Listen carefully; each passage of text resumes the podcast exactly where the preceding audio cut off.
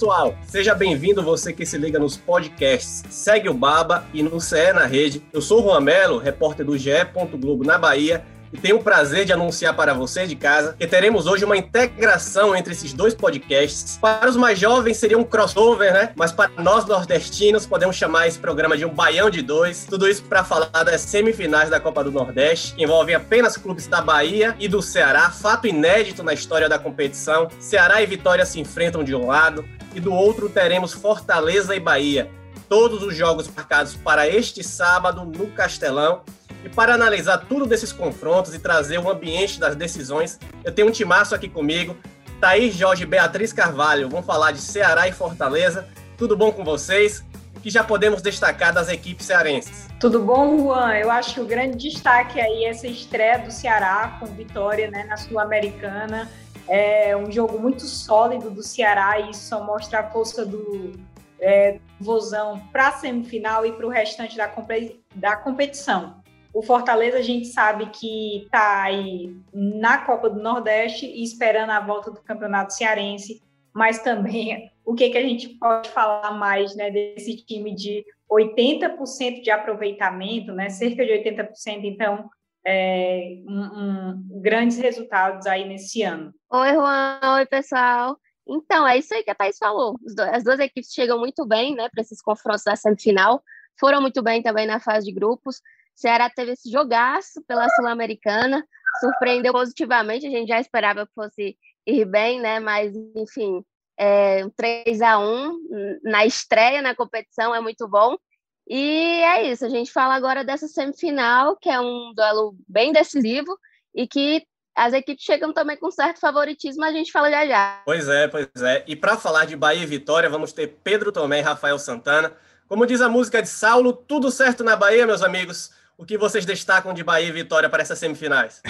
tudo certo, tudo certo na Bahia, Juan. Fala galera que ouve o Cego Baba. Um prazer enorme estar aqui ao lado de Thaís, de Beatriz. Enfim, eu acho que eu tô, eu tô, eu, estou animado, mas eu tô um pouco frustrado, sabe por quê? Eu vou explicar. Eu fico imaginando esse, essa semifinal, essa rodada dupla no Castelão, com torcida. Seria, assim, uma coisa espetacular, né? Em 2015, quando o Bahia enfrentou o Ceará na final da Copa do Nordeste, eu tive o prazer de, de ir lá, né, pro, pro Ceará para cobrir. Tá, é, Thaís, Jorge me recebeu muito bem, Juscelino Filho, e o Castelão lotado, aquela energia maravilhosa. Eu fico imaginando como seria isso, né, com torcida, né? Infelizmente, maldito coronavírus não deixou, mas, assim, eu tô com expectativa de, de dois jogos disputados, equilibrados, eu acho que existe um, favor, um, um leve favoritismo para o lado cearense, né, para os dois clubes, mas eu espero um duelo equilibrado e destaco do lado do Bahia um ponto forte é o sistema ofensivo, é o melhor ataque da Copa do Nordeste, são 20 gols marcados, é só a título de comparação, o Fortaleza, que é o adversário do Bahia, tem 11 gols marcados, então é um ataque que está muito entrosado, Gilberto, Rodriguinho, Rossi, os caras estão, né, voando. E do Vitória eu destaco essa, essa força da juventude rubro-negra, né? Especialmente Samuel e David, que são dois jogadores da base do Vitória que estão se destacando. Eu acho que é, o Vitória o Vitória não é favorito, mas o Vitória tem chance e acredito, acredito que vai fazer um duelo equilibrado. Juan, quando você me pergunta se está tudo certo na Bahia, eu entendo mais como uma provocação para uma pessoa que tem fama de rabugento, que vocês mesmos formaram aqui dentro desse podcast Segue o Baba, que as pessoas do Ceará agora vão ter que aturar durante quase uma hora que a gente vai ter pela frente. Não acho que esteja tudo certo, não, porque Bahia e Vitória não chegam como plenos é, favoritos, isso para mim é um, é um problema, puxando a nossa, puxando para o nosso lado, obviamente. Acho até que o Bahia tem um favoritismo um pouquinho maior do que o do Fortaleza, chega muito em pé de igualdade, mas o Vitória não chega como azarão, infelizmente. O Vitória chega como azarão contra o Fortaleza pelo histórico recente, pelo histórico até mais ampliado, se a gente for pegar os últimos confrontos de mata-mata, mas esperava de outra forma. Eu acho que o destaque dessa semifinal é uma. Um, a gente fez uma matéria para o GE na TV, falando sobre isso, como a, a inversão de forças, né, como, mudou, como mudaram as ordens das forças do futebol nordestino, como o Ceará se destacou, ganhou as últimas três edições, e a Bahia, que era dividia com, com Recife, com Pernambuco, a liderança, deixou de ser protagonista, passou a ser coadjuvante. Eu acho que essa semifinal deixa isso muito, muito claro. Bahia e Vitória estão um pezinho atrás de Fortaleza e Ceará. O Bahia está um pouco mais em pé de igualdade com os dois times lá da capital, da capital cearense. O Vitória está um pouquinho atrás desses, dos quatro todos. Acho que esse é o grande destaque. É o torcedor de Bahia e Vitória parar e analisar que é, entender o que, é que aconteceu, né? Foi o que aconteceu lá. As boas administrações feitas na, na, nas diretorias de Fortaleza e Ceará fizeram com que Bahia e Vitória ficassem para trás e, consequentemente, as más administrações aqui, eu vou excluir um pouquinho Bahia porque vem de boas administrações, mas ficaram em, em coadjuvante. Duelos muito muito parelhos, eu acredito que vão ser. Até o do Vitória acho que vai conseguir competir, vai falar com mais calma, com mais, mais tranquilidade. E, e, vou destacar a mesma coisa que Rafa destacou: sem torcida é realmente muito ruim, muito complicado. Eu acho que é a, o futebol do Nordeste, o Brasil todo, mas puxando para a gente, para quem conhece, o futebol do Nordeste sofre muito, é um torcedor muito acalorado.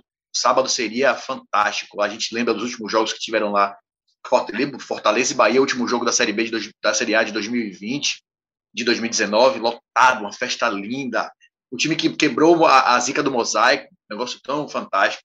Uma pena a gente não ter torcida. Vamos falar mais aí sobre os jogos tem muita aturar a gente aí, quase uma hora. Pois é, né? Saudade de um estádio lotado, né, meu filho? Pois bem, pois bem vamos esmiuçar mais esses, esses confrontos. Vamos começar por Ceará e Vitória, né? O jogo que abre as semifinais. Está marcado para as 16 horas no Castelão. O Ceará tem a vantagem de jogar em casa porque teve a melhor campanha. O Nordestão foi o líder do grupo A e passou pelo Sampaio Corrêa nas quartas, quando venceu por 3 a 0. Já o Vitória classificou em segundo no grupo B e passou pelo Altos nas quartas de final, em jogo bem sofrido até, venceu por 2 a 1 gol no fim de Eduardo. Na fase de grupos, essas duas equipes se enfrentaram nesse mesmo Castelão e deu o triunfo do Ceará por 3 a 1 Como vocês já, já citaram, o Ceará é o atual campeão do Nordestão e defende uma longa invencibilidade sobre o Vitória. São seis jogos e, portanto, não vence desde 2018. Por sinal, foi o Ceará que eliminou Vitória no ano passado no Nordestão e na Copa do Brasil. Bom, olhando por esses números, para mim fica claro que esse é o confronto que tem o maior favoritismo para um dos lados é o único que envolve uma equipe, uma equipe que está na Série A contra outra que está disputando a Série B. Queria saber de você, Beatriz, pelo que o Ceará está jogando, se chega mesmo como favorito e quais as armas que o Guto Ferreira tem para chegar mais uma final, né? Lembrando que o Guto ganhou a, a Copa do Nordeste do ano passado e ganhou também com o Bahia em 2017. Então é um cara que conhece muito dessa competição. Isso, pois é, Gutinho tá, tá on, né? Como a gente fala. Pois é, o Ceará, como eu estava falando lá no início, surpreendeu positivamente nesse jogo da Sula. Tava muito bem, tá tão bem na Copa, é, na Copa do Nordeste, que não perdeu é, ainda, desde 2019, não, per não perde na competição. E tem uma das defesas mais sólidas do campeonato, né? A melhor defesa, em cinco jogos só tomou um gol, é, contando com esse último jogo também pela, pela Sula. Enfim, é, com certeza o Guto tem como uma das principais armas esse time. Ele conhece muito bem o time, né? Eu considero que isso é um fator muito importante, porque ele, ele tem as opções que ele coloca em campo e ele também sabe como fazer as modificações sem perder a qualidade. Foi inclusive uma das coisas que foi muito importante nesse último jogo. Estou usando muito o último jogo, né? Porque é o exemplo mais próximo que a gente tem para esse próximo confronto. É, tanto que o Guto não tinha à disposição o Oliveira e nem o Fernando Sobral. Fernando Sobral, que bastante conhecido, né? Enfim, campanha passada, temporada passada, foi muito bem no Ceará, estava muito bem, teve Covid, acabou ficando de fora. Oliveira teve um problema também muscular. E o que, que o, o Guto Ferreira fez? Colocou Pedro Nares, que acabou gerando uma dúvida na cabeça de todo mundo. Será que vai dar certo? Deu tão certo que acabou fazendo gol. Então, eu acho que esse domínio que o Guto tem da equipe é um dos grandes diferenciais também é, para ele conseguir ali optar as melhores peças. Também outra questão muito importante é que o, nesse último jogo do, do Ceará, a gente viu que o Ceará é, conseguiu ir muito bem contra uma equipe que acabou jogando um pouco mais retrancada, acabou jogando ali com o meio campo mais povoado, que era um dos pontos que era muito, muito falado na temporada passada, né? Que o Ceará jogava pelaquela bola de contra-ataque, mas acabava não propondo o jogo. É, e agora a gente vê essa evolução. Então, esse trabalho do Guto tem dado muito certo e é um trabalho constante, né? Que a gente vê que sempre está se inovando e procurando novas opções, fazendo acontecer. Então, acho que, que é uma grande questão E também acredito que ele não vai poupar para esse jogo decisivo, nessa semifinal. Pois é, o Guto que dos quatro treinadores na semifinal que tem um trabalho mais longevo, não é? Pedro, o Vitória sempre carrega o respeito por ser o maior campeão da Copa do Nordeste, são quatro títulos, mais até que Ceará e Fortaleza juntos, que somam três, mas faz tempo que o Rubro Negro não ganha nada na competição, desde 2010. Em 2021, pelo que tem apresentado, você acha que a campanha do time é de impor algum respeito ou chega para essa semifinal como um grande azarão? Não, não, Juan, não, não impõe respeito. É, é difícil isso porque tem uma questão muito subliminar no futebol que a gente às vezes não consegue entender e não consegue explicar, que é o confronto direto, o confronto time que joga melhor assim, joga melhor assado contra tal time. A gente sempre vê algumas coisas assim. Esse, esse histórico de Vitória e Ceará é, é muito claro sobre isso. O Vitória, o Ceará eliminou o Vitória na, na Copa Nordeste de 13, 14 e 15 no ano passado na Copa do Brasil e também na Copa do Nordeste. E o Vitória tinha time melhor do que o Ceará em 2015, tinha time melhor do que o Vitória do que o Ceará em 2013, que depois o Vitória foi muito melhor no Campeonato Brasileiro. E assim, aí ainda assim foi eliminado. O de 2013, acho que o torcedor do Vitória, que tem um pouquinho mais de memória aguçada, vai lembrar disso. O Vitória fez um jogo maravilhoso, tomou quatro dentro do Barradão. Então tem algumas coisas que acontecem dentro de um jogo que às vezes a gente não consegue explicar, não dá para entender mais ou menos o que é, e isso foge um pouquinho da análise que a gente faz. É óbvio que o Vitória chega com o histórico dele, mas o Vitória não chega a uma semifinal desde 2017. O Vitória já tem um tempo que não consegue ser o Vitória, de fato. É, o jogo contra o Juazeirense ontem teve um fato interessante para a gente destacar. O treinador do Juazeirense, por todas as oportunidades que ele foi falar do Vitória, ele falou: Vitória é um gigante, Vitória é um gigante, Vitória é um gigante. Mas o Vitória ainda não conseguiu ser esse gigante. Vai chegar para competir contra o Ceará no, no, sábado? Vai. Vai chegar porque eu acho que o Vitória está no melhor momento dele na temporada. Isso é o suficiente para chegar contra o Ceará e vencer o jogo? Já são outros 500. Vitória vinha numa naquela sequência de empate, parece que vai, não vai, vai, não vai. Da partir do jogo contra o 13, tem cinco jogos, eu acho, de lá para cá. Foi o 12 jogo do Vitória na temporada. O Vitória embalou. O Vitória veio bem. E aí, uma coisa que me destacou, eu falei ontem, quando o Vitória fez o gol, falei, vou dar uma olhada aqui nessa construção dos gols do Vitória. O Vitória tem construído jogadas de fato. O Vitória fez 22 gols na temporada, 17 deles foram dentro da área. É, e 13 deles vieram com jogadas de assistência, ou seja, que foram bolas, não foi aquela bola alçada que o Vitória vinha. Se você vê, analisar, o, o, o torcedor pode ter, dar uma olhada no YouTube mais rápido aí e, e, conferir com a gente. Olha a diferença dos gols que o Vitória fez contra o Nirby, os gols que o Vitória fez contra Santa, Santa Cruz, Atlético, Atlético é, de Alagoinhas.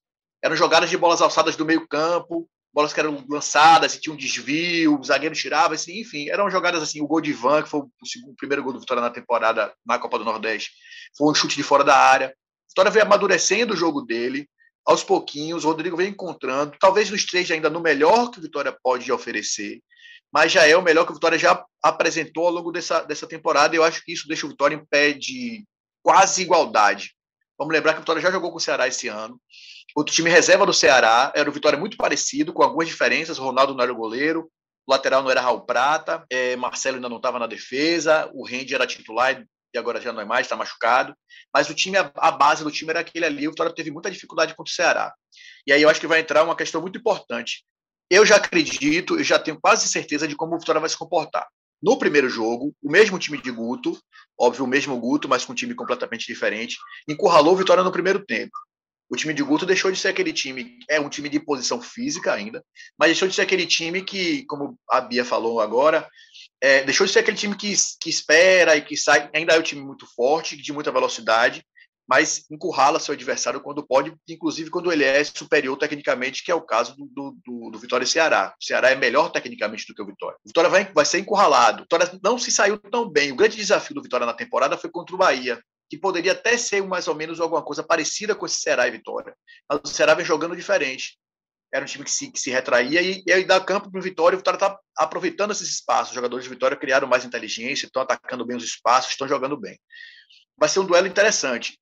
O, o Rodrigo poderia, de fato, se adaptar e tentar jogar com bloco médio, bloco baixo, a defender assim, sair na velocidade. Mas ele não vai fazer isso, porque ele não fez isso quando ele teve a oportunidade. Jogo contra o, o, Bahia, por exemplo, a gente falou aqui durante a semana toda no podcast Segue o Baba. Rodrigo vai, vai ter que mudar o time, vai ter que botar um time mais físico, que ele não fez. Duvido que ele vai fazer contra o Ceará também. Não acho que o Rodrigo vai abrir mão da convicção, do jeito que o time dele joga, para poder adequar o jogo dele ao Ceará. Ele vai jogar de igual para igual. Ele vai jogar de, de igual para igual. Ele não vai colocar tanta força física no time. A, a, mudança que a gente sempre fala do Pedrinho, que é jogador fisicamente mais, mais frágil desse time. Pode ser só por lesão, porque Pedrinho se machucou no, no, no intervalo do jogo, no, antes do jogo, né, contra o Juazeirense.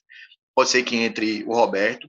Mas eu acho que ele não vai fazer mudanças estruturais no time. Ele vai botar o time para jogar com a bola no pé, marcar em bloco médio mais alto. O Vitória se saiu bem assim, o jogo contra o Altos, o primeiro gol, o jogo o gol contra o Rio Branco. É um time que marca em cima e sai com velocidade, principalmente da, da, no último terço do campo. O Vitória melhorou muito e amadureceu muito. Por isso que eu acho que o Vitória vai conseguir competir bem com o Ceará. Mas acho que o Ceará tem um pezinho a mais, um pé firme na frente nessa disputa. É um time melhor, mais treinado, treinado há mais tempo, um treinador muito mais experiente. O Rodrigo ainda, ainda tem muito, muitos problemas na leitura do jogo durante o jogo, mexe muito mal, ainda é muito criticado por isso. Principalmente quando ele vai mexer do meio para frente, geralmente ele mexe em peças que não precisam ser mexidas. E nem todo mundo do meio para frente do Vitória está super bem ainda, né? A gente pode destacar David e Samuel, que contribuíram com muitos gols. Samuel tem sete contribuições, o David oito. São 15 contribuições de gols para 22, é muita coisa. Mas é, só tem eles dois. Alisson Farias ainda oscila, está começando a melhorar, a pegar o ritmo, está indo, mas ainda não chegou. O Vico está no viés de baixa. O substituto dele é o Catatal, que ainda também não mostrou ser esse cara todo, apesar de eu achar que já está pedindo passagem nesse time. É, é time que ainda está em construção, está no seu melhor momento, mas isso não quer dizer que esse é o melhor Vitória é o melhor momento do Vitória, mas ainda não é o melhor momento do Vitória. Eu acredito muito nisso. Vai competir? Vai. Mas eu, se fosse para botar dinheiro, para apostar alguma coisa, apostaria no Ceará, mas pelo histórico mesmo, porque o Ceará vem atropelando Vitória em eliminações nos últimos jogos todos. Eu colocaria o Ceará um pouco à frente, mas acredito que o Vitória vai conseguir competir sim porque vem vivendo um bom momento, o time está melhorando, está criando cancha. Eu não sei se vai ser o suficiente lá na frente, inclusive, o melhor Vitória que o Vitória tem hoje, talvez não seja o suficiente para chegar no auge que o Vitória quer, o Vitória precisa, que é subir de divisão. É o Vitória crescendo, amadurecendo e vai conseguir competir sim com o Ceará no sábado. É, você falou algumas possíveis mudanças que o Rodrigo pode fazer. Acho que o Rodrigo não tem nem tantas peças assim à disposição, tem muitos problemas no departamento médico, é mais outra dor de cabeça que ele tem. E você citou também, Pedro, alguns jogos do, do Campeonato Baiano. É sempre bom é, situar nosso, nosso ouvinte que o Vitória sequer está na zona de classificação do Campeonato Baiano. Vitória é o penúltimo colocado do Campeonato Baiano e corre sérios riscos de não classificar pelo terceiro ano consecutivo. Isso só para situar a situação da equipe que quer voltar a ser campeão, mas falta muito ainda, né? E para você comparar com, com o Ceará, você vê duas equipes atravessando um momento totalmente distinto, né? Rafael Santana falou uma vez no, no episódio do, do Segue o Baba que o, Ceará, o Ceará é a nova carreta do Nordeste, né?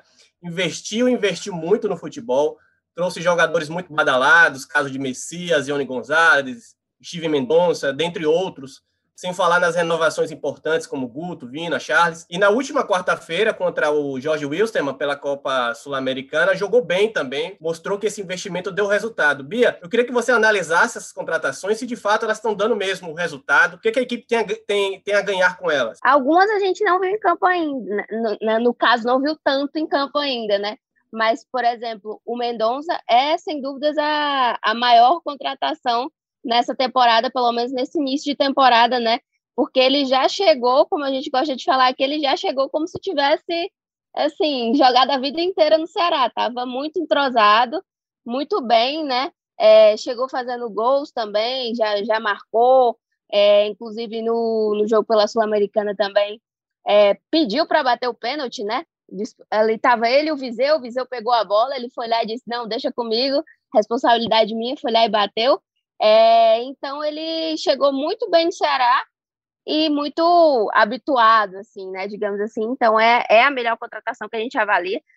Mas é, tudo começou ah, exatamente aí nesse ponto que você falou, que foi a renovação com o Guto, que sem dúvida foi o, o ponto principal nessa, nessa continuidade desse trabalho, e também a renovação com o Vina, o Vina é que todo mundo também fica, ficou naquela dúvida: será que vale pagar? Porque realmente era, era uma renovação cara, é, ele tinha feito muita coisa no ano passado, em 2020, e será que é repetir isso em 2021? Mas ele vem mostrando que, mesmo sem marcar, que ele estava sem marcar né, até esse último jogo pela Sul-Americana, realmente ele, ele valia o dinheiro, né? ele estava ali é, servindo como aquele meia que, que constrói o jogo. Então, acho que, que foi uma, um planejamento muito grande do Ceará, tanto nessas renovações quanto nas contratações. ele que priorizou contratar esses jogadores que tivessem experiência com, com competições internacionais, né? Então, foi de caso pensado trazer o Mendonça, trazer também o Ione Gonzalez, e que, enfim, são ótimas opções, né? É, é tanto que, que o Guto tem agora muitas opções.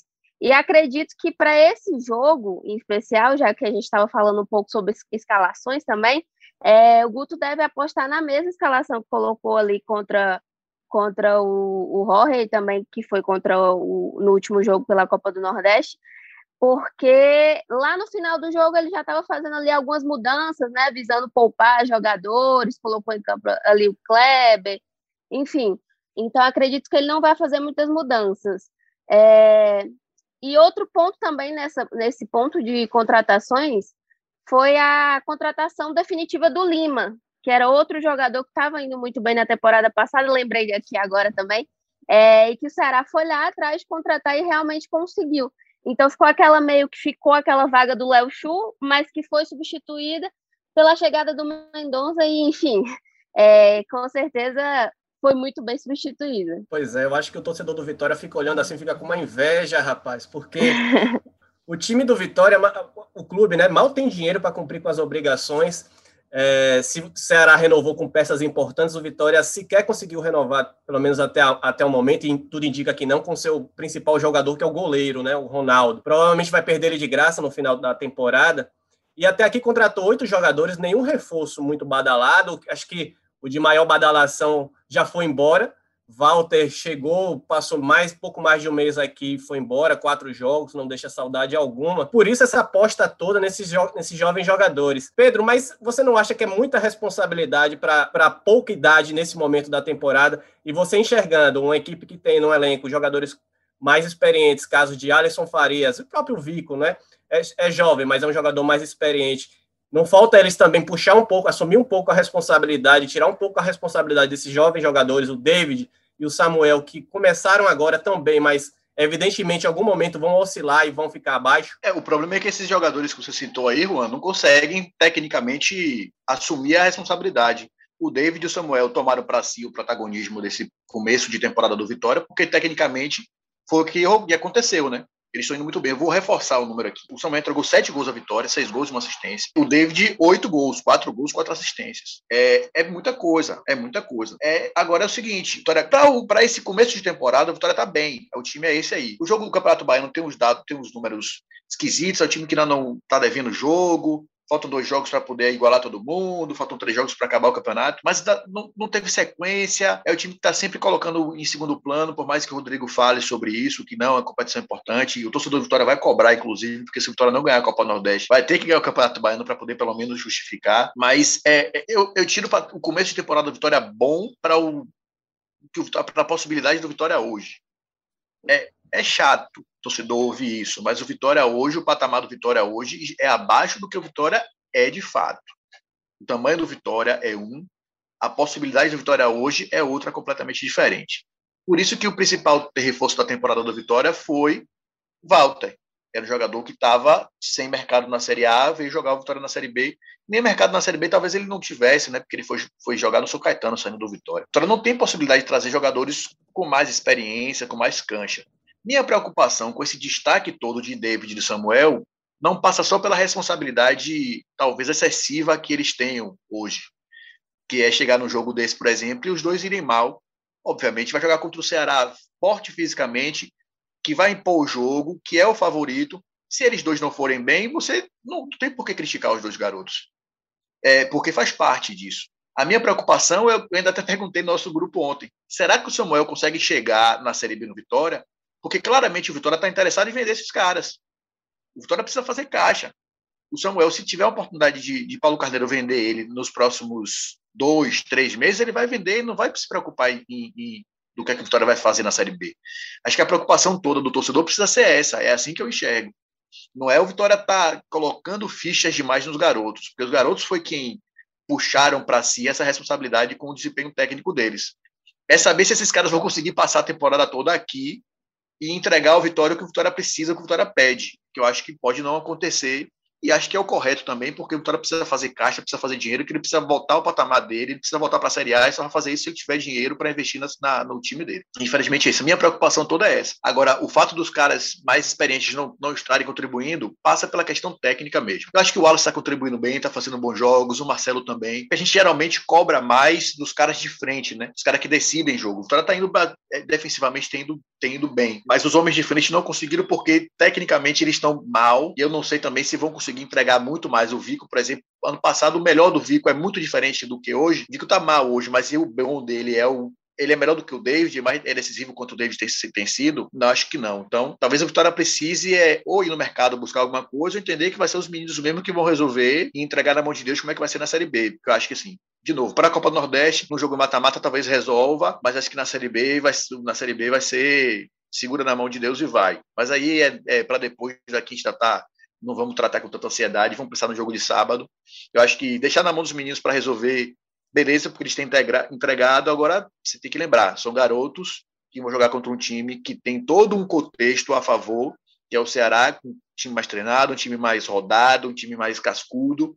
E se esses meninos não derem conta, a culpa não é deles de jeito nenhum. É, vamos ver se a diretoria, se treinador, se torcida vão entender. Bia, para encerrar essa parte da, desse primeiro confronto envolvendo Ceará e Vitória, Queria que você falasse um pouco mais sobre o Vina, né? O Vina que fez 23 gols na temporada passada, mas até o jogo de quarta-feira não tinha sequer balançado as redes é, na temporada 2021. Eu acho que esse período todo ele ganhou o apoio da torcida, esse período de seca nas redes sociais, ninguém pegou no pé dele nesse sentido. Mas para você, o que, quanto foi importante para um jogador como ele voltar a marcar num jogo importante para o Ceará e e prestes a entrar em campo numa decisão, numa semifinal. Vina, ele até comentou isso, né? Depois de, na hora da comemoração, depois que ele foi comentar sobre o gol, falou que foi muito importante esse apoio da torcida, de terem subido hashtag para ele, né? Teve isso também. A gente sabe que a torcida do Ceará apoia muito o Vina em qualquer situação, até por tudo que ele fez na temporada passada, ele tem um grande crédito, assim. Foi notável a emoção dele em marcar depois de tanto tempo, né? A gente via a impaciência jogo após jogo ali, quando ele errava alguma finalização, quando acabava não saindo, e saiu assim, num grande capricho, né? Foi um, um passe para ele, um passe achado ali do, do Mendonça para ele, ele acabou tirando do goleiro e mandando para o gol. Então foi um gol muito bonito que, enfim, acabou marcando a quebra desse jejum e é muito importante para ele esse momento também, porque reforça a confiança consigo mesmo, né? Não era é até uma coisa que ele mesmo falou, não era uma cobrança externa, era uma coisa interna e que sem dúvida, sem dúvida dá uma força a mais para esses momentos decisivos que estão vindo aí pela frente. Ele que tem sempre uma, uma, uma história interessante do Vina é que ele tem uma ligação muito grande com a avó dele, que já faleceu, e que ele fala que sempre nesses momentos em que ele tá, tá um pouco mais abaixo, né? Abaixo porque não estava marcando, mas enfim, é, ele conversa com ela e que sempre vem alguma resposta. E, e, que ele diz, e que sempre, além dessa resposta, ele acaba brilhando um pouco mais. Então, acho que, que isso, essa resposta nesse momento, vem também acompanhada dessa confiança a mais para entregar mais nesses próximos jogos, é, mais do que ele já vem entregando. Eu avalio o Vina muito bem, né, naquela função dele de distribuição, mas, claro, ele, ele no momento goleador faz completa diferença para o Ceará. Ceará também que vem marcando muito bem ali com, com os homens de frente, né? É uma distribuição muito grande ali entre Viseu, Saulo Mineiro, então tá todo mundo marcando e com Vina em alta, tem tudo para ser um, grande setor também, né? É, o problema de Vina é que ele acostumou mal a torcida no ano passado, né? Ninguém vai esperar Sim. menos que isso. Ah, agora, mas, pois é. vamos avançar agora para falar do outro jogo, né? Da, da semifinal da Copa do Nordeste. Fortaleza e Bahia, colocar Rafael Santana e Thaís na jogada. Também no Castelão, as duas equipes vão jogar às 20h30. O Fortaleza liderou o grupo B e passou pelo CSA nas quartas de final, vencendo por 2 a 1 Já o Bahia foi o segundo colocado do grupo A, e, goleou o CRB por 4 a 0 nas quartas de final. Na fase, na fase de grupos, o Fortaleza venceu o Bahia no, Castelão por 2 a 1 jogo até o último gol até polêmica em relação ao gol do David, se foi falta no Nino ou não. Mas foi nesse mesmo Castelão, também em 2021, no Campeonato Brasileiro, que o Bahia ganhou do Fortaleza por 4 a 0 Naquela época, um cenário de briga contra o rebaixamento, tenebroso para as duas equipes. Fortaleza está na sua terceira semifinal consecutiva da Copa do Nordeste, venceu a competição uma única vez em 2019. Já o Bahia, das últimas quatro edições, chegou a três finais e venceu em 2017. É, diferente do último confronto, por esses dados aqui, Thaís, eu tenho a impressão de que é a semifinal que tende a ser mais equilibrada. Você acha isso também? O que é que você pode dizer desse time montado pelo Anderson Moreira? Olha, eu acho que é um total equilíbrio. É, eu acho que bem mais do que Ceará e Vitória.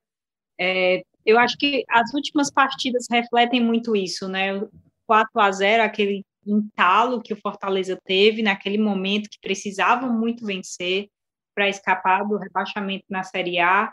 Então era um momento que o Fortaleza vinha de mudança de técnico, né? Tinha saído Rogério Ceni, depois Chamusca, enfim, a gente sabia é, daquelas mudanças. E aí o Fortaleza agora foi como uma redenção, né? Esse esse último placar.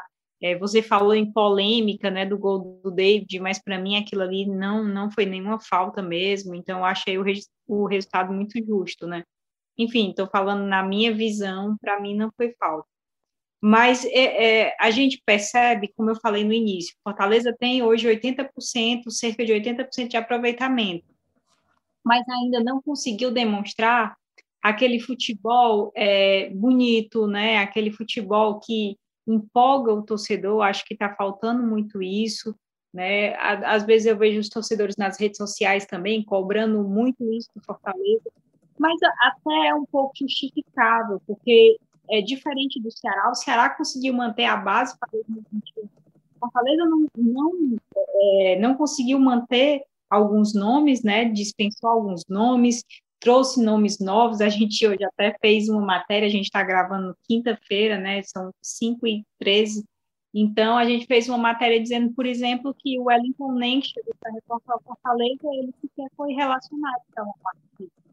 Então, já estava muito tempo sem atuar. É, então, é, todo esse ambiente compõe o Fortaleza, né? Novos nomes como, por exemplo, Iago Pikachu, o Robinson no ataque, né? É, Benevenuto na defesa, então, Jussa, Ederson no meio campo, então são nomes que ainda estão sendo trabalhados, entrosados ali pelo Anderson Moreira, e ainda assim a gente tem que ser, considerar e ser justo. Fortaleza avançou na Copa do Nordeste em primeiro é, do grupo. E a gente tem que considerar também o Campeonato Cearense que está paralisado, mas na primeira rodada né, da segunda fase, o Fortaleza venceu também. Na Copa do Brasil, Fortaleza avançou, deixou para trás o Caxias e agora o Ipiranga, né? Vai conhecer agora o próximo adversário. Então, assim, a gente tem que ser muito justo também de reconhecer que está trazendo os resultados, né? E aí é muito, é, é, às vezes a gente vê tanta cobrança em cima do Anderson Moreira e a diretoria sempre fala, mas, mas pessoal, calma, né? Calma, porque os resultados estão vindo. Então, é, seria até injusto, poxa, se ele está trazendo resultado, porque nesse momento vamos colocar ele fora. Não, não, não faz algum sentido, né?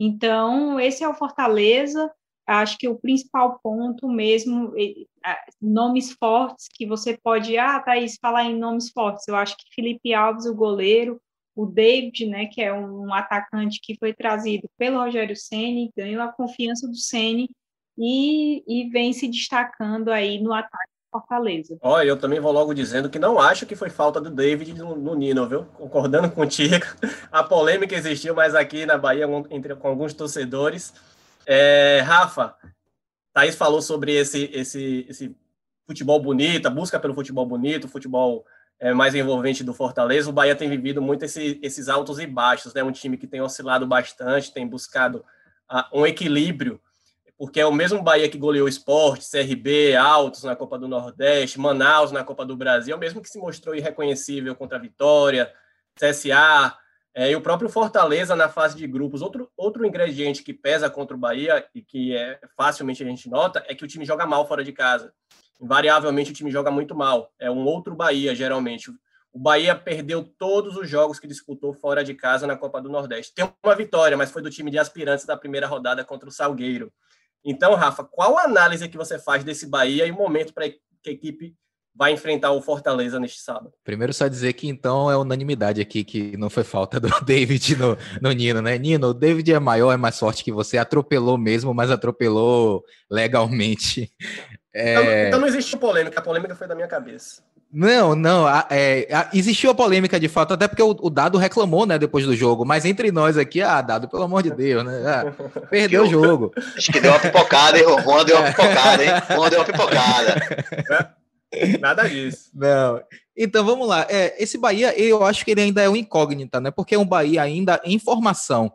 É, e para mim isso ficou muito claro é, no jogo pela Sul-Americana na quarta-feira, no empate é, contra o Montevideo City Torque. Porque o Bahia fez um excelente primeiro tempo, no segundo tempo caiu de rendimento, e aí o Dado simplesmente não tinha opção ofensiva para mexer nesse time, né? É, o Rossi estava suspenso, então ele entrou com o Paraguai, o Oscar Rodrigues, e aí em determinado momento o, o, o Tony Anderson ainda não é não, não disponível, né? Acho que ele vai para o banco contra o Fortaleza é, vai ficar no banco de reservas. E aí ele teve que recorrer ao Alisson, que assim, os torcedores do Bahia já, já até fazem piada né, com o Alisson. Tem um perfil no Twitter chamado Alisson entrou hoje. E aí, toda vez que o Alisson entra em campo, o, o cara lá responde: sim, entrou aos 60 minutos de partida, né? É, então, assim, não é, é, é, nada contra o Alisson, né? Naturalmente. É, mas ele não, não está à altura do que o Bahia pretende para a temporada, né? E o, o Dado precisou utilizá-lo em um jogo de Sul-Americana, né? Importantíssimo, porque não tinha opção no banco de reservas para o setor ofensivo. Então fica muito nítido que o Bahia ainda é um time em formação, que o Bahia ainda precisa de jogadores é, de velocidade pelas pontas. Em compensação, com o seu trio de ataque ofensivo, é, o Bahia vai muito bem, principalmente quando joga dentro, dentro de casa. Então, se esses três jogadores estiverem bem, o Bahia tem grande chance de sair é, do Castelão classificado, né? Independente dos resultados é, fora de casa não serem bons, eu acho que é, tudo passa muito por esse trio ofensivo. E aí eu até adiciono o Tassiano, que é um jogador que chegou nessa temporada e parece que caiu como uma luva ali, né, naquele, naquele setor ofensivo do Bahia. Eu estava reparando no jogo contra o Montevideo, né? O Bahia abriu o placar logo cedo, com oito minutos de jogo, e depois teve duas chances de fazer dois, dois o segundo e o terceiro gols. Não fez, acabou sofrendo o um empate. Mas no contra, em um dos contra-ataques, né, que ali ninguém conseguiu concluir para o gol, o Bahia chegou em um contra-ataque com quatro, cinco jogadores dentro da área. Isso era algo inimaginável né, na temporada passada. Isso já é uma evolução é, do setor ofensivo e do setor de criação do Bahia. A gente percebe que é um time em construção e em formação e que está evoluindo com, com o dado Cavalcante. É, não me surpreenderia se o Bahia fosse eliminado, como não me surpreenderia se o Bahia avançasse contra o Fortaleza. E é justamente daí que parte essa incógnita que, que eu trago para você. Né? Agora, de fato, os resultados fora de casa, eles não, não se sustentam ainda, né? Foi uma derrota para o Fortaleza, uma derrota para o CSA, uma derrota para o Vitória. Agora, eu acho que o ponto positivo, né, e que a torcida do Bahia pode se apegar é que assim, é, primeiro foi a derrota contra o Vitória. O Bahia foi muito mal, muito mal. Depois a derrota contra o CSA, o Bahia foi muito mal também. Contra o Fortaleza não foi tão mal assim. Perdeu, mas eu acredito que tenha feito um jogo parelho. Eu acho que o Bahia fez um jogo parelho contra o Ceará, contra o Fortaleza. E contra o Montevideo, empatou fazendo um primeiro tempo muito bom e caindo no segundo tempo. Ou seja, mesmo jogando fora de casa e não conseguindo os resultados, eu acho que o Bahia vem numa crescente.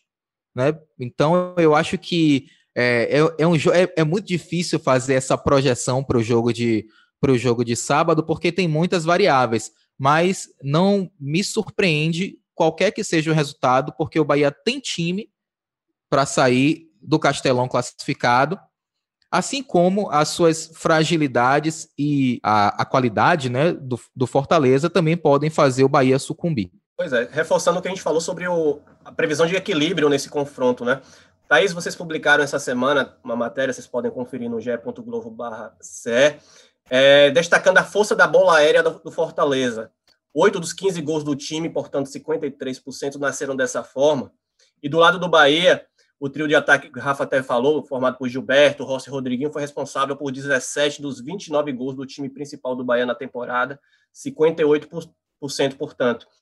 Queria que vocês falassem sobre essas armas das duas equipes para essas semifinais, se vocês acham que é por aí que pode sair a classificação mesmo de um ou do outro. É o seguinte, é, o Fortaleza tem, tem, por exemplo, o jogador, o, o, o próprio Bruno Melo, né, que é um, um jogador que tem uma longa identificação com a torcida do Fortaleza, com o clube, enfim. Ele não é aquele jogador super midiático, né? Mas é aquele jogador que aparece no lugar certo na hora certa. Então foi como aconteceu é, no último jogo, na cobrança de falta, o Bruno apareceu e cabeceou. Não é raro a gente ver isso. É um jogador que tem muito essa qualidade do cabeceio. Não sei nem se vocês lembram de um jogo que teve também, é, que foi quando o Bruno, eu acho que foi uma final de campeonato cearense, que o Bruno apareceu para cabecear e aí teve um choque horroroso, ele sangrou muito, enfim, ele, ele fez o gol e depois teve esse choque e ele saiu e o Fortaleza foi campeão, aquela coisa toda, né?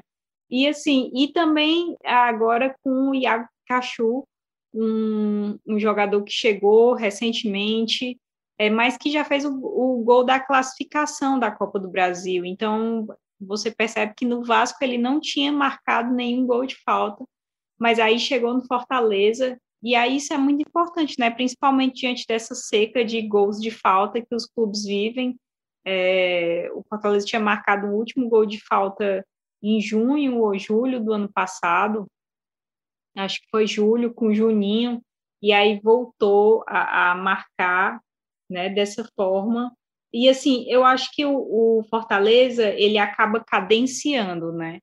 Porque como eu falei antes, assim, o David é, é esse cara que ele, o David, o Wellington Paulista, né? Eles aparecem mais como esses caras do gol de fazedor de gol no Fortaleza, né? Mas ao mesmo tempo o Fortaleza começa a explorar muito essa questão da bola parada. Então vira uma arma também, né? É, quando, quando, quando me pergunta, eu acho, eu vejo muito um equilíbrio, sabe, pessoal? Assim, por exemplo, o Fortaleza, ah, o Fortaleza perdeu na zaga, por exemplo, perdeu o Paulão, mas a gente já nota que as peças de reposição funcionam, né? Então, no meio, no meio de campo também, a gente vê toda essa reformulação. É, antes era o, muito certo que o Fortaleza viria com Juninho e com Felipe, né? E nesse momento, Fortaleza deve atuar no, no, no sábado com o Ederson e o Jussa, né, que já são caras novas. Então, assim como o Fortaleza começa a trabalhar muito essas jogadas, por exemplo, de bola parada e apostar nisso, a gente percebe também equilíbrio entre os setores, entendeu? É, não fica dependendo apenas ali do David, do Wellington, enfim. É, já começa uma nova cara. Outra coisa que eu estava pensando aqui também, e eu acho até que eu estou fugindo da pergunta, mas uma coisa que eu acho muito interessante pontuar. Fortaleza do Rogério Ceni, a gente sabia, jogava com quatro atacantes, né? Então já era aquela coisa super ofensiva. Então o Fortaleza agora resgatou os meias, né? Por exemplo, você, você já sabe que o Matheus Vargas pode atuar, eu acho que ele vai ser titular, um jogador que voltou para Fortaleza, que está sendo muito importante, e tem ali o Luiz Henrique também, sabe, para de referência para o Fortaleza também. Então, é, o que se pôde ver também no Nordestão foi isso, né? É, enquanto o, antes o Fortaleza não tinha essa aproximação com os meias, agora também está retomando é, essa, essa nova formação, né? Rapaz, ouvindo Thaís falar, né? Aí eu imagino que o torcedor do Bahia que tá ouvindo, né, para saber dos pontos fortes do Fortaleza, deve ouvir Thaís e respirar até aliviado, né? Soltar um ufa quando ele olha para a dupla de zaga que o Bahia tem hoje. Não é que o Fortaleza é, não vai fazer gol no Bahia em bola aérea, mas se você pega o Bahia do, do da temporada passada, que por muito tempo foi a pior defesa do Campeonato Brasileiro e que sofreu muito com bola aérea. E você olha hoje o Luiz Otávio e o Conte, é, o argentino German Conte, que são dois zagueiros é, de imposição física e que são seguros, o torcedor respira mais aliviado, né? Isso não significa que o Bahia não vai levar gol de bola aérea, mas a evolução do Bahia nesse quesito e nesse setor é nítida, né? Então é uma preocupação a menos para o técnico dado Cavalcante. No jogo contra o Montevideo, vou resgatar também, né? Assim como o Bia fez no, no comentário dela, porque é o jogo mais recente.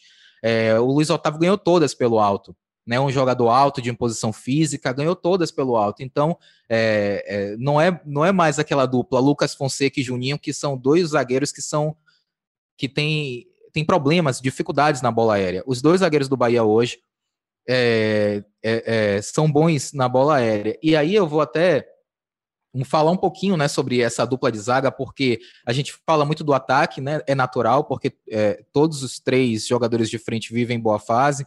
Gilberto, artilheiro da, da Copa do Nordeste, com sete gols. Mas o, Luiz Otávio e o Conte, eles deram a segurança a, deram uma consistência ao sistema defensivo do Bahia.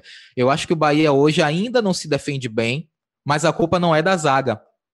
A culpa é do sistema. Né? Eu acho que o Bahia tem ainda problemas na recomposição.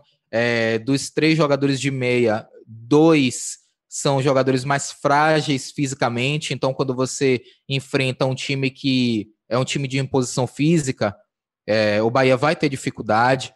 É, então eu acho que o Bahia não se defende bem ainda por culpa do sistema, mas assim, se dependesse exclusivamente da dupla de zaga, eu acho que o Bahia, é, enfim, pensando a longo prazo, né, pensando que esse time vai ser ainda melhorado, eu acho que o Bahia tem é, um futuro promissor em relação ao sistema defensivo. Acho que hoje dá para a torcida respirar um pouco mais aliviado, mas ainda assim vai é, precisar é, de toda a atenção do mundo, né? Aquele jogo, aquele clichê de jogo que é decidido no detalhe.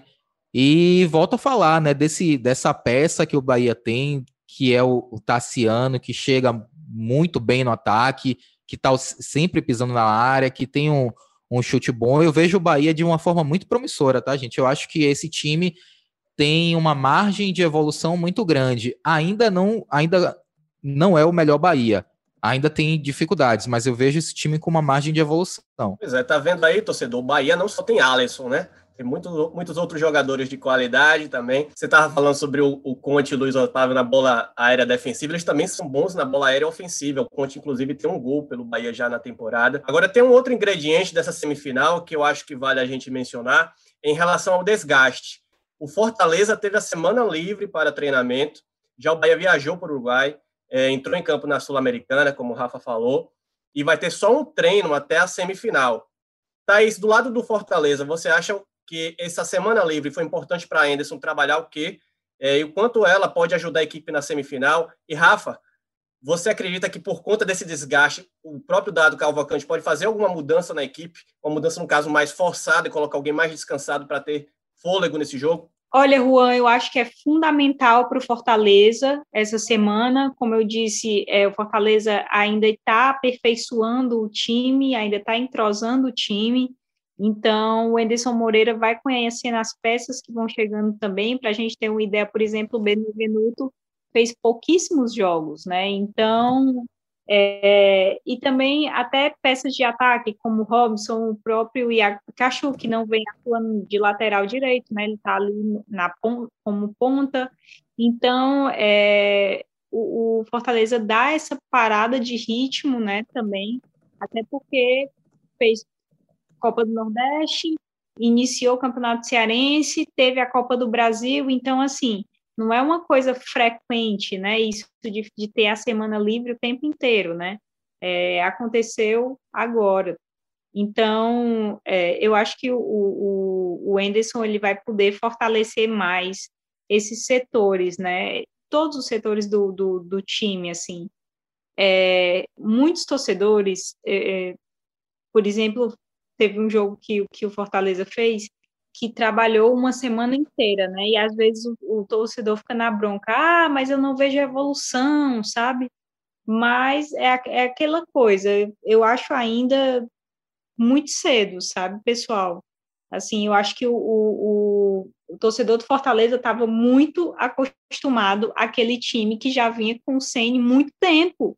E assim, quando o Chamusca assumiu o time, o time manteve a base que era do Rogério Ceni. Tanto é que ele chegou a atuar com quatro atacantes. Então, assim, é diferente você pegar um time que já vem praticamente pronto de, de você ir aprontando uma equipe, né? Agora, eu acho que tem outras questões, até estava conversando hoje com um amigo meu e, e trazendo é, o Fortaleza precisa correr contra o tempo para ajustar mais, para demonstrar esse futebol que empolga, porque eu acho que isso impacta em tudo. Por exemplo, número de sócios, assim.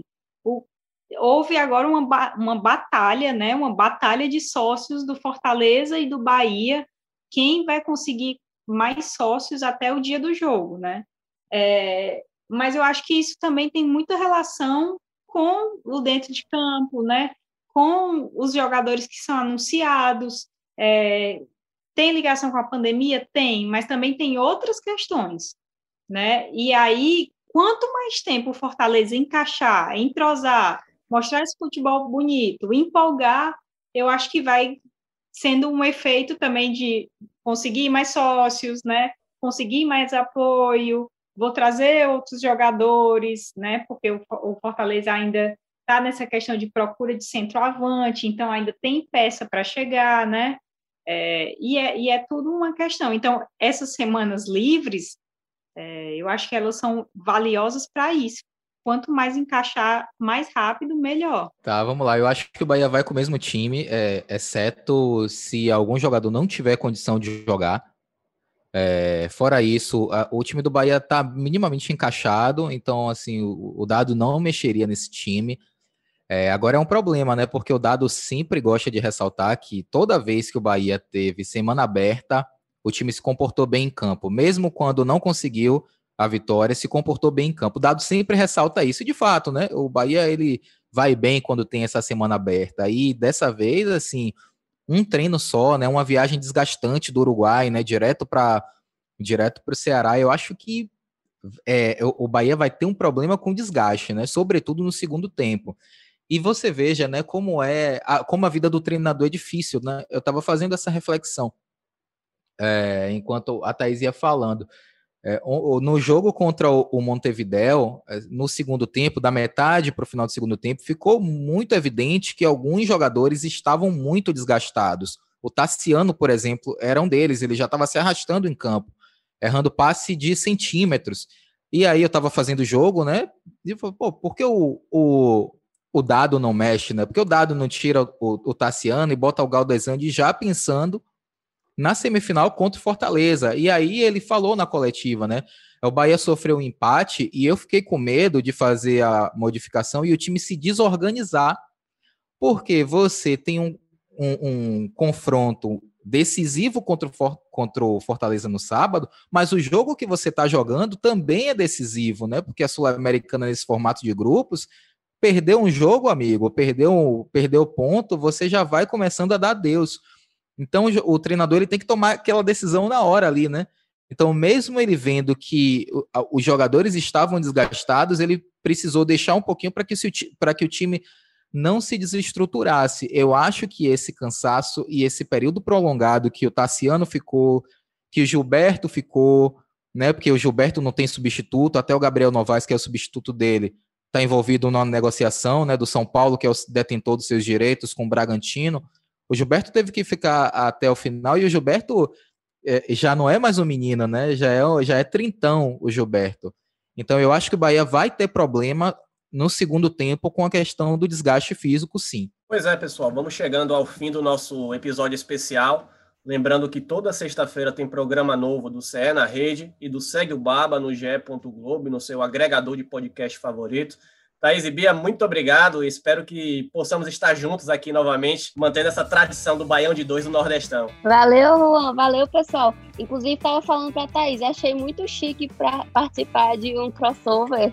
Sempre, como dizem os jovens. Sou jovem também. Mas, enfim, achei muito legal e é sempre um prazer estar aqui com vocês também, vocês lá e todo mundo misturado. E vamos ver o que, é que vai sair dessas decisões aí. Gente, muito obrigada. Foi maravilhoso. Espero que esse encontro aconteça logo com todo mundo vacinado e no trio da Ivete. Eu sempre tenho que falar. Vamos sim. Eu, eu tô me sentindo no episódio da, da Marvel, da DC Comics. Rafa, Pedro, meus, meus tipo amigos de Segue o. Pois é, muito obrigado para vocês e até a próxima. Eu vou requisitar logo o lugar do Pantera Negra, viu? Porque porque eu, eu sou assim, eu não sou modesto, não. Valeu, galera. Foi um prazerzão estar aqui fazendo esse podcast com vocês, né? Com o Juan e Pedro, meus parceiros de sempre e com Thaís, com Bia, que são meninas que eu gosto muito, né? Que são, que são pessoas, assim, excelentes e profissionais melhores ainda. É, espero também que se repita. Eu queria, desde o começo, eu queria ressaltar isso, enquanto a gente, quando teve a ideia do podcast Segue Baba lá atrás, a gente sempre quis trazer um programa um pouco diferente. Acho que o dia de hoje é marcante. A gente já falou sobre a, a mulher no futebol. No Dia da Mulher do ano passado, recebeu Mari. E para quem ainda acha, que ainda tem essa cabeça minúscula e quadrada, se ouvir o podcast hoje é uma aula de como a gente consegue discutir futebol em altíssimo nível, com mulheres, com os homens, basta ter muita dedicação e profissionalismo, assim como o Thaís e a Bia têm. Muito honrado de verdade. Para mim é um programa muito especial, além de, obviamente, pelo formato, mas a gente trazer um pouquinho de. abrir um pouquinho a mente das pessoas que seguem o futebol, que entendem futebol, a saber que todo mundo consegue falar de futebol, basta cabeça aberta, que infelizmente algumas pessoas não têm e não vão ter ainda por essa passagem, infelizmente. Deixar um abraço a todos, obrigado pela paciência, até a próxima, até o próximo Segue o Baba, gente. Até o próximo Cé na Rede. Valeu, Pedro, valeu a todos, valeu, boa sorte a baianos e cearenses na Copa do Nordeste.